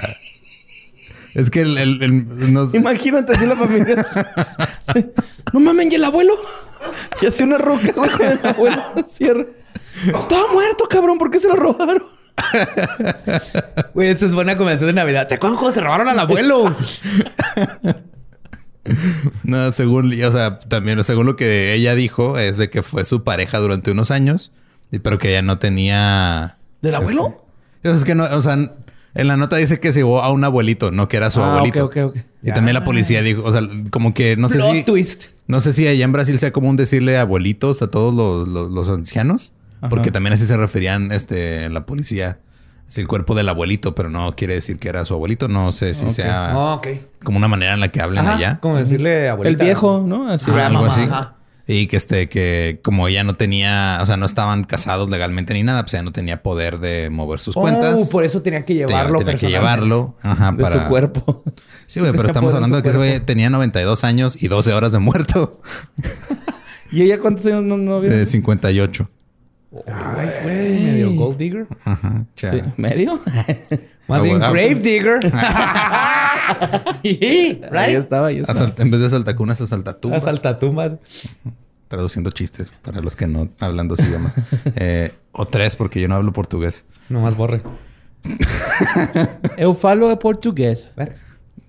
¿Falo, güey? Cuando era niño, ay, ay, yo no robaba abuelos. Yo los vendía. Y este, el, ok, ya se- según de- de- llevaron a esta mujer al Ministerio Público, eh, se ejerció la investigación y todo, y em, la convocaron a declarar y según esto, eh, este, la imputaron ante la policía por intento de fraude y falta de respeto al cadáver. Sí, güey, totalmente. Es que el crimen es, o sea, es Que se traduce raro eso, pero ajá, Sí. o sea, es, es- es como la traducción más normal. que aquí en México es como mal manejo de, cadáveres. ¿Cuál es un buen manejo de un cadáver? Con cuidado. Ok. Sin llevarlo al banco. Porque con cuidado, pues si se caía no se va a morir, güey.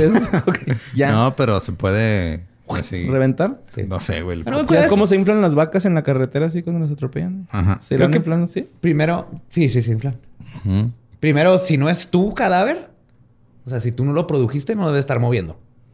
¿Cómo produces un cadáver tú? Aparte de... Matando a alguien. Ah, ok. Ajá. Esto suena un muy mal consejo, pero...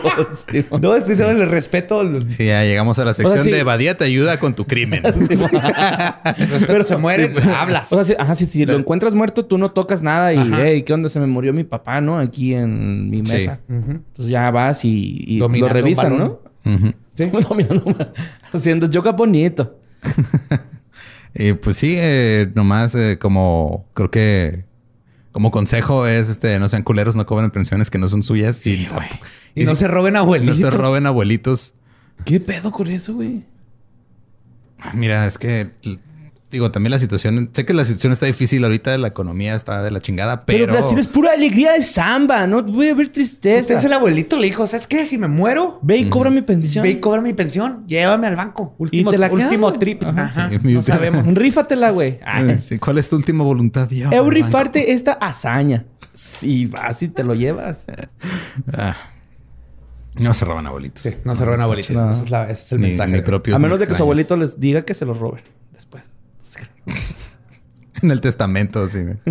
Quiere, co- quiero que me robe una señora, me lleva a cobrar mi pensión en. en Ahí tienes IMSS. que hacer caso. Tu abuelito pones en su testamento que hagas algo así, lo tienes que hacer. Los abuelitos no se les dice que no nunca.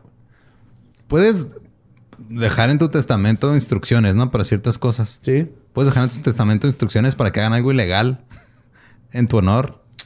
Y eso te salva de tú como el criminal de decir, no, pues que está en el testamento de mi abuelo y dijo que yo viniera a robar este banco. Ahí sí no sé. Es buena pregunta. A ver, abogados, abogados Obviamente fans no, del no aplica. No. Pero, o sea, es una... No, ni de es como una pregunta de derecho que era un niño de 7 años, pero la he tenido desde hace Imagínate. 24 años en mi cabeza. Yo iría con mi abuelita, eh, abuelita, diga que se legalice esa madre, ¿no? O sea. Era la voluntad de mi, mi abuela Ajá. que yo me drogara libremente.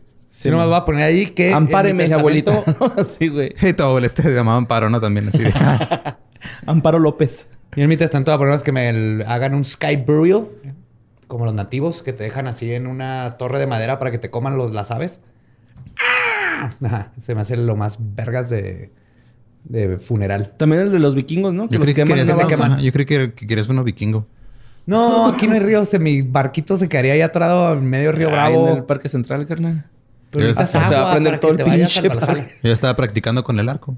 Se me hace más chido. Pues, te dejo que, le- que me des unos flechazos ahí a mi cuerpo, güey, en lo que llegan buitres. Eso sí se debe poder hacer, ¿no? Así como ¿Qué? que encuentran a Joe con dos flechazos y en su testamento decía, Lolo me puede dar dos flechazos después de morir. Sí. Mm, Yo sí. No, es consentimiento mío que desacres. ¿Cómo? Des. Des. Que, ajá, mi que le cuerpo. falta el respeto a tu, a tu Ajá, cadáver. sí. Eso suena terrible. Sí, y, voy a suena dejar, feo. y les voy a dejar mi cráneo y todo. Y, y, por ejemplo, si tú dices así como que es que yo quiero que me mate Joe, Se llama eutanasia y técnicamente debería ser legal. Pero, pero no, lo es. Ajá. Ajá. Ok. Pero bueno, que ya nos fuimos por Sí. Acá de bien chido. raras, güey, relacionadas a la muerte. Eh, y ya casi de muertos. Eh, creo que la peor ofrenda sería que te pusieran una fila del banco en tu altar. sí. Y pues bueno. Que te ponen este, así el caminito se- con, con cinta, güey. La viborita. Y luego la ofrenda al final. Sí. Y ahí vas tú como pendejo en el acerrín, güey. Ah, pues bueno, muchas gracias por escuchar. Recuerden que si ya compraron su boleto para el desmuerto, eh, ya hagan el proceso de una vez para que los metan los- al grupo donde se va a ver el, el- el pro- el programa, el evento y todo. Ajá.